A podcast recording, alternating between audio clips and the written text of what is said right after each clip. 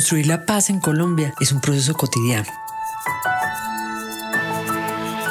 Es valorar nuestra capacidad de resolver conflictos como ciudadanos con las palabras que transforman, reconcilian, restauran, reparan y señalan caminos de convivencia.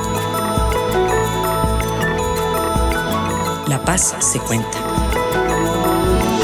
Un podcast sobre el valor de la palabra en la construcción de la paz en Colombia una producción del Banco de la República en el marco del proyecto cultural La Paz se toma la palabra.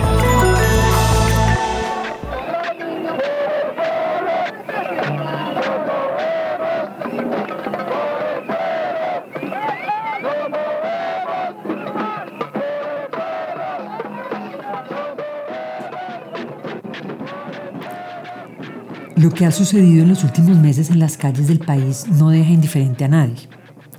Después de un 2020 de encierro y de pandemia, miles de personas se tomaron las calles para hacerse escuchar. Después de hechos muy lamentables, estamos como en puntos suspensivos, pero hay una cosa cierta. En las calles se expresan miles de personas y tienen mucho para decir. La música, el arte, las voces que representan diversos reclamos y visiones nos obligan a parar un momento y preguntarnos ¿A qué suena Colombia hoy? Pues Colombia está sonando a pura resistencia. Eh, con todo esto que pasó recientemente, con las marchas, con, con toda esta fuerza de la gente, sonaron mucho las voces. Bueno, yo creo que en estos momentos Colombia suena a muchas cosas difíciles, pues suena mucha represión, a a unas voces ahogadas de estas peladas, estos pelados que están en las en los barrios abandonados, olvidados totalmente por el Estado, que siempre han estado estigmatizados. Colombia hoy suena a fuego ardiendo por dentro. Suena a luz en tanta oscuridad. Las manifestaciones artísticas suenan a libertad dentro de la represión y el olvido de un Estado que ha sufrido violencia desde que prácticamente empezó. Uf, suena a balas, suena a gritos, suena a ambulancias. Y suena a tambores, suena a flautas, suena a una pala chocando contra la tierra, suena a arengas, suena a resistencia, suena al mar, suena a los pájaros, suena el bosque en Colombia, suena a la mamá diciendo cuídese mucho, suena a las risas de les amigues, suena a las copas chocando, brindando con un bicho, ah, suena a muchas cosas. En los últimos días de abril del 2021, la calle volvió a rugir ese silencio contenido tras las marchas del 21N del 2019 se rompió con un grito de inconformidad. Sonaron los tambores de las batucadas, las melodías de las comparsas musicales. La pintura se tomó el asfalto y los fogones se prendieron para un sancocho comunitario. Además de esas voces que se han hecho oír, también se calentaron las ciudades y vimos imágenes y realidades que todos quisiéramos que no hubieran sucedido. Pero aquí nos vamos a detener en la música, en el arte, la danza, en las formas comunitarias que se dieron en las calles, en la gente y sus manifestaciones culturales. Son esas las que queremos detenernos a escuchar, porque en realidad hay mucho que escuchar. Los periódicos y revistas, al hablar de la cultura, tienden a referirse a las artes depuradas que suceden en los escenarios pero recordemos que Jesús Martín Barbero, quien falleció en el 2021 y a quien vamos a extrañar, decía que le gustaría más que habláramos de comunicación, de esa cara oculta de la cultura que mueve a los seres humanos. Todas esas formas artísticas que tomó la comunicación cultural y social en estas semanas nos permiten tomar el pulso a lo que están diciendo y reclamando la gente en la calle. Esa comunicación a través de la cultura es la que queremos escuchar en La Paz se cuenta. Con este empezamos una serie de episodios que bautizamos Voces que se hacen oír y los invitamos a escucharlas.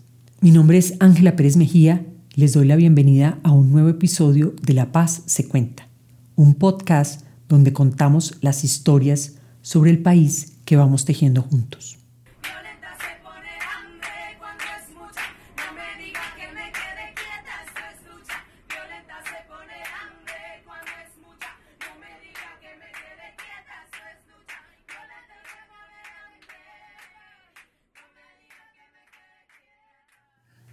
Una de las escenas particulares que hay que recordar, y por si algunos no la vieron, la ponemos en el link de este episodio, arranca en el metro de Medellín.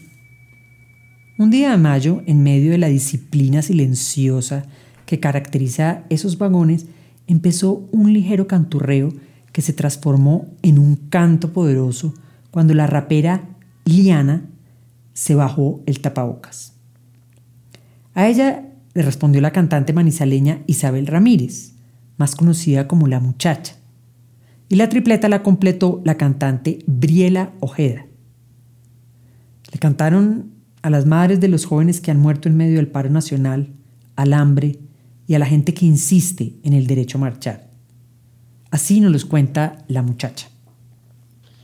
Hola, yo soy Isabel Ramírez Ocampo, la muchacha, soy de Manizales, soy cantautora sola en los escenarios desde 2017 y bueno, nada, mi propuesta habla de muchas cosas eh, y también como que se quiere tomar muchos espacios, eh, eso, eso me gusta bastante y digamos que uno de esos ejercicios eh, lo hicimos hace no mucho con unas compañeras, con Briela Ojeda y con Liana.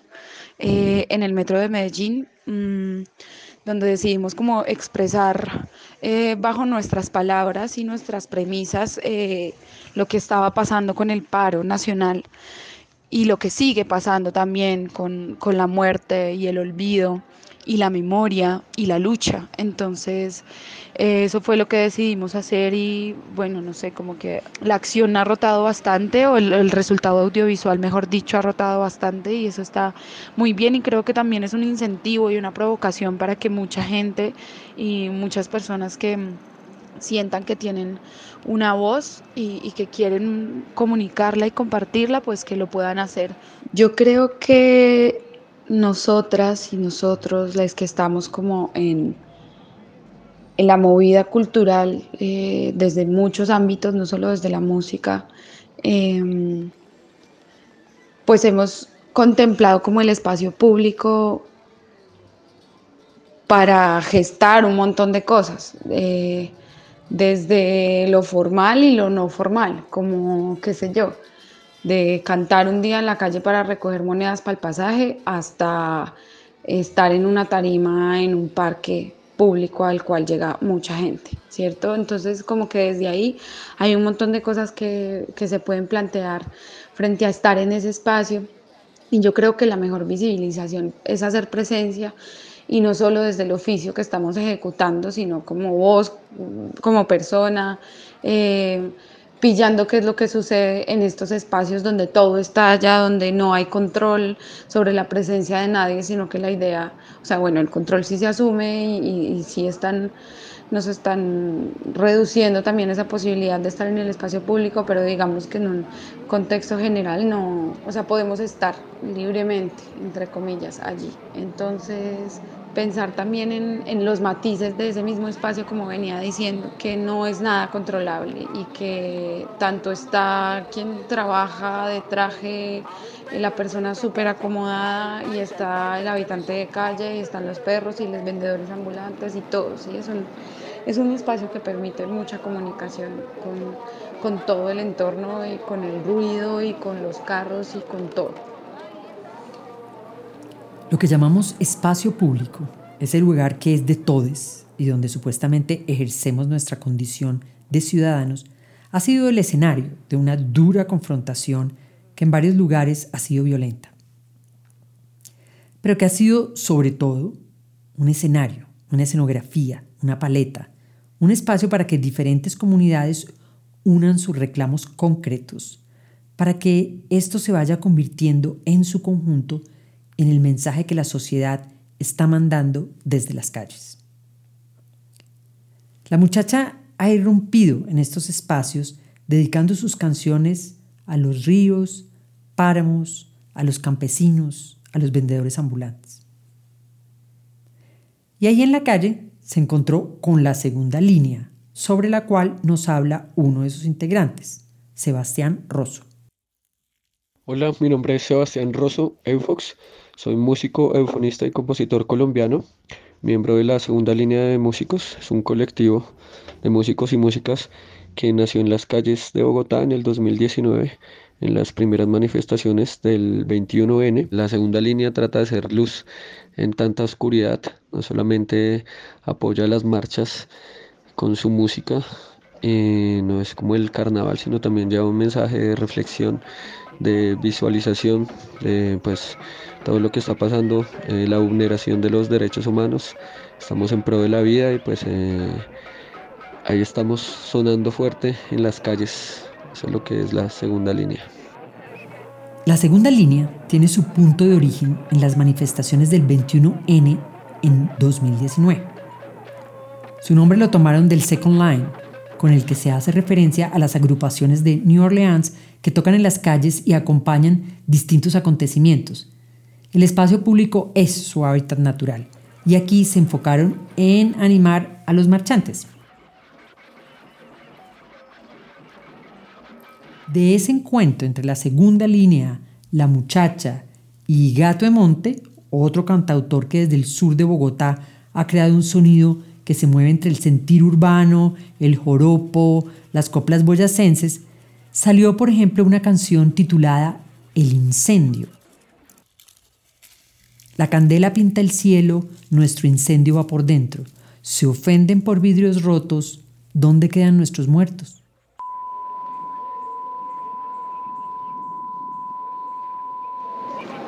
También les dejamos al final el link para esta canción. La lírica frentera y contundente es una constante en las calles. Claro, también hay batucadas que se ciñen a la expresión del ritmo, pero en general en los cánticos y arengas hay un común denominador, el reclamo en forma de palabra popular, rimada, cantada. Si la poesía se ve a veces como algo excluyente, Aquí nos recuerdan que la palabra ha sido un arma de expresión popular desde siempre. Nos quedan todas las voces para gritar a coro las injusticias y las esperanzas de un futuro menos agresivo. Nos queda el recuerdo, los abrazos, las sonrisas, las manos en alto de nuestras asesinadas y nuestros asesinados, quienes estaban luchando en las calles, quienes estallaron junto a nosotros. El slam es un formato de poesía donde los participantes tienen tres minutos para presentar textos de su autoría a una audiencia que escucha y escoge un ganador. Desde hace un tiempo ha cogido fuerza en Colombia y resonó también en medio de la coyuntura del paro nacional. Nos habla Adriana Corredor, quien ha liderado una red de slam poético. Bueno, yo soy Adriana Corredor Contento. Em, desde el 2015 inicié con todo este proyecto hermoso de, gestionar, organizar la práctica del slam poético en Bogotá. Logré pues iniciarla, logré empezar a generar público, eh, logré empezar también a, a generar una red en Colombia el slam viene a ser una, práctica que corresponde súper bien con, con todo esto que se está dando. Por esa razón hicimos un slam de resistencias y, y, la verdad es que gustó mucho, se unió mucha gente, la gente quería, quería decir las cosas de una manera distinta como lo permite el slam también. Estos invitados nos demuestran que en el espacio público se ven todo tipo de personas y se vive un abanico de matices. No solo la música suena, pues hay quienes han hecho hablar a las calles y a los muros. Una de esas personas es Paula Rincón, que decidió participar en acciones artísticas donde el color sobre el gris del asfalto se convirtió en una forma de hacerse oír. Siento que hay una necesidad muy grande por alzar la voz. Siento que en la calle y en Bogotá tenemos un canvas blanco completo para decir todo lo que necesitamos expresar con ímpetu, con inclusión, con participación, con democracia real, con arte, con música, con comida.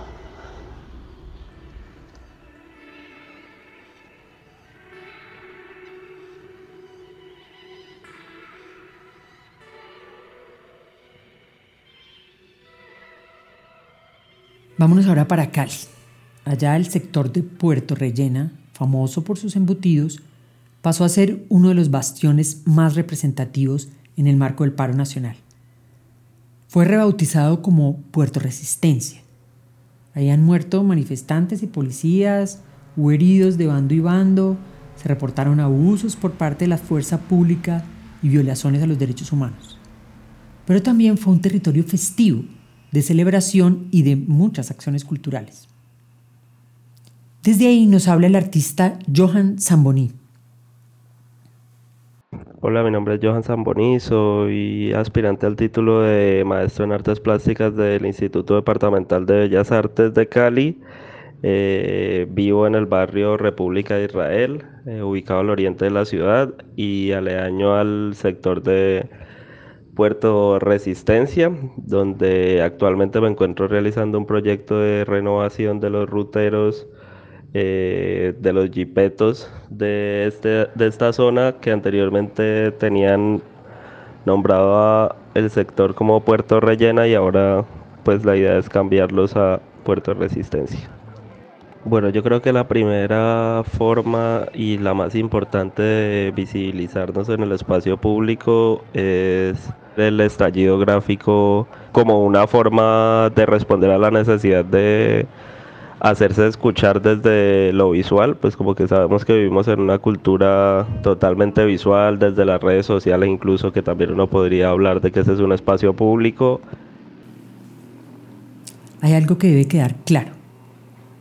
Quienes participaron en estos encuentros y estas acciones artísticas y culturales, no todos piensan igual. Las discusiones internas están a la orden del día y nos alejan de esta idea de que se trata de una gran masa homogénea.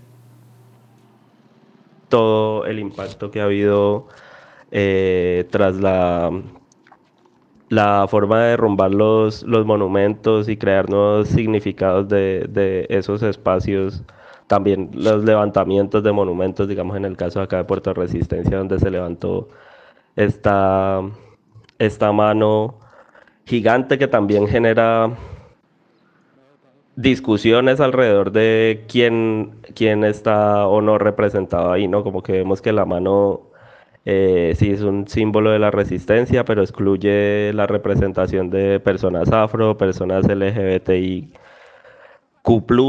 y de esta manera pues se genera la discusión también sobre el espacio público en el que se comienza a, dar la atención de querer que todo, todo desaparezcan representados en los, en los espacios.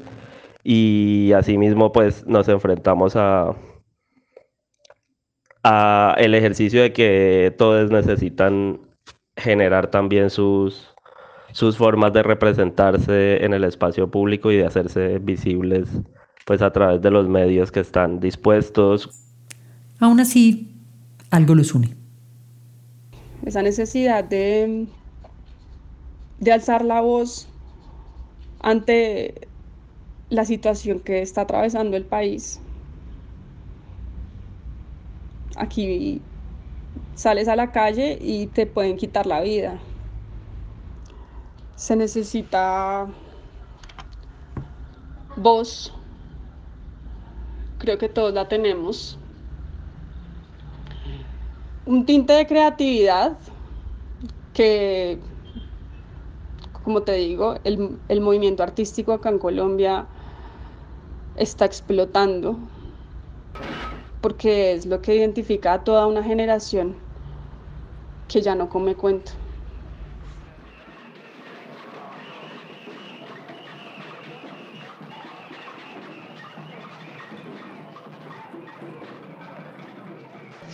Eh, reivindicamos la dignidad como músicos y como ciudadanos libres. Reivindicamos el poder que la música tiene. Reivindicamos la verdad que generalmente es manipulada y acomodada por los medios de comunicación.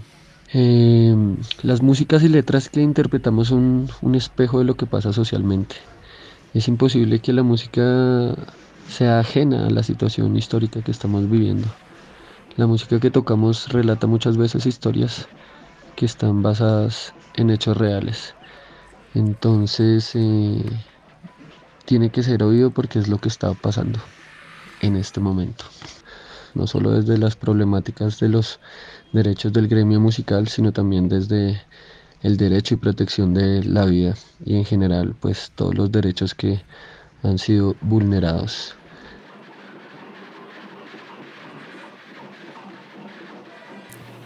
Por su parte, Juan Palomino, otro miembro del slam poético, se centra en el quehacer de un artista. Hola, mi nombre es Juan Palomino. Soy eh, artista, escritor. Eh, me gusta pintar muy de vez en cuando y me gusta muchísimo el teatro y la danza. Eh, y hago parte del colectivo Slam Poético de Bogotá. Siento que mi voz y la voz de eh, muchos, muchísimos artistas, por no decir todos los artistas de, de, Colombia, eh, buscan primero que todo maravillarse a ellos mismos y maravillar a la gente. Segundo, podría decir que explicar o tratar de preguntar si alguien tiene la explicación hacia algo y con esto me refiero más hacia aspectos que van mucho más allá de lo que puede llegar a ser una descripción eh, humanamente posible, ¿no? Para la muchacha se trata del entendimiento de ser artista.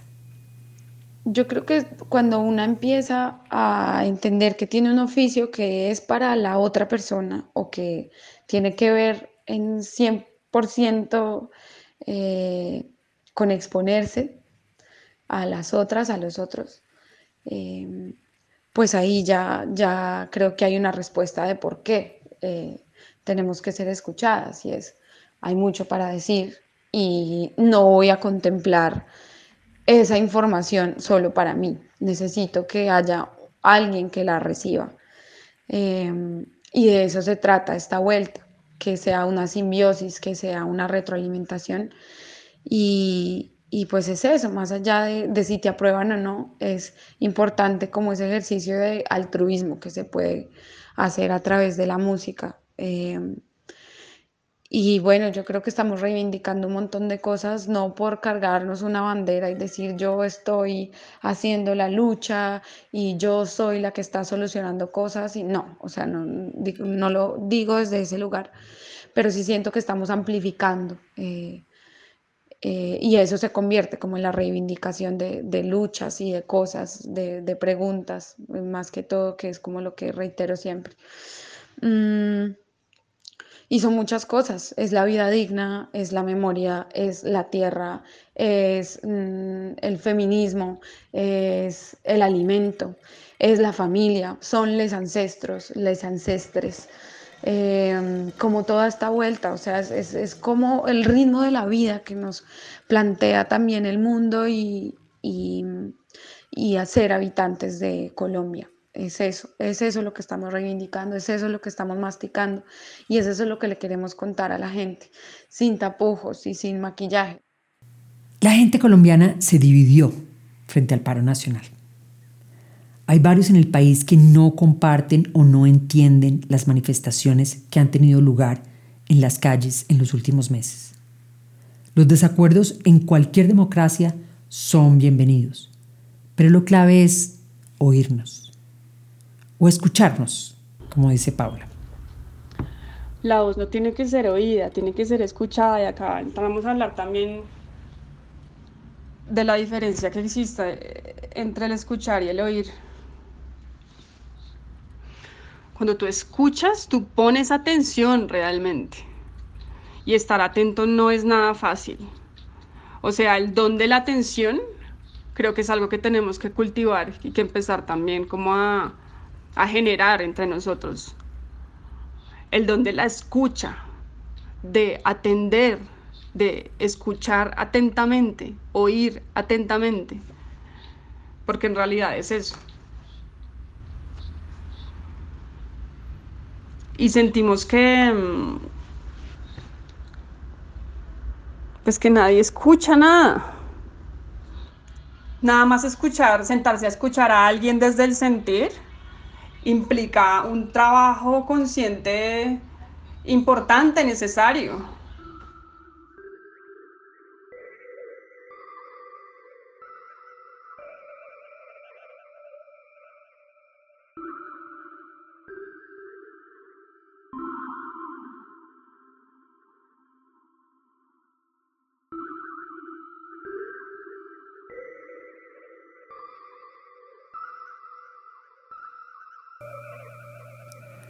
Paula habla de la escucha y la atención como algo esencial. La cultura no es solo algo bonito para admirar, es también la posibilidad de confrontarnos, aceptar la crítica, escucharnos, reconocer que muchas veces una palabra, una imagen, un tambor ha sido la única o la última barrera frente a los abusos. Muchas veces una barrera frágil fácilmente desmantelada, pero que se convierte en una razón y en una esperanza. A menudo es lo único que se hace escuchar en medio del ruido ensordecedor de la violencia.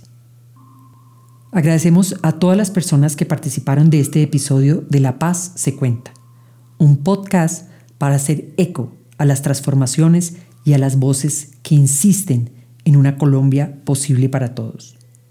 Accede a esta y anteriores entregas en Podbean y otras plataformas de podcast. Te invitamos a conocer más sobre los proyectos que hicieron parte de este programa y a estar pendiente de los siguientes episodios de Voces que se hacen oír. Este podcast es parte del proyecto La Paz se toma la palabra de la Sugerencia Cultural del Banco de la República y es posible gracias al trabajo de Diana Salas, Laura Oliveros, Daniel Piedraíta, Juan Pablo Conto y quien les habla, Ángela Pérez Mejía. Síguenos también con el hashtag La Paz se cuenta. Gracias por escucharnos y hasta la próxima historia.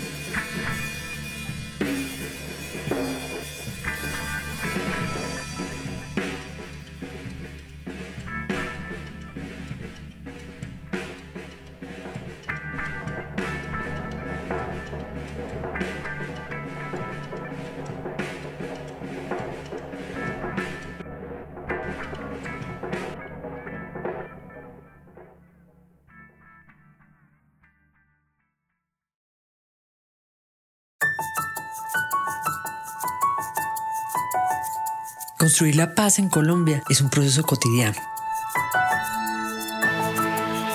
Es valorar nuestra capacidad de resolver conflictos como ciudadanos con las palabras que transforman, reconcilian, restauran, reparan y señalan caminos de convivencia. La paz se cuenta. Un podcast sobre el valor de la palabra en la construcción de la paz en Colombia una producción del Banco de la República en el marco del proyecto cultural La Paz se toma la palabra.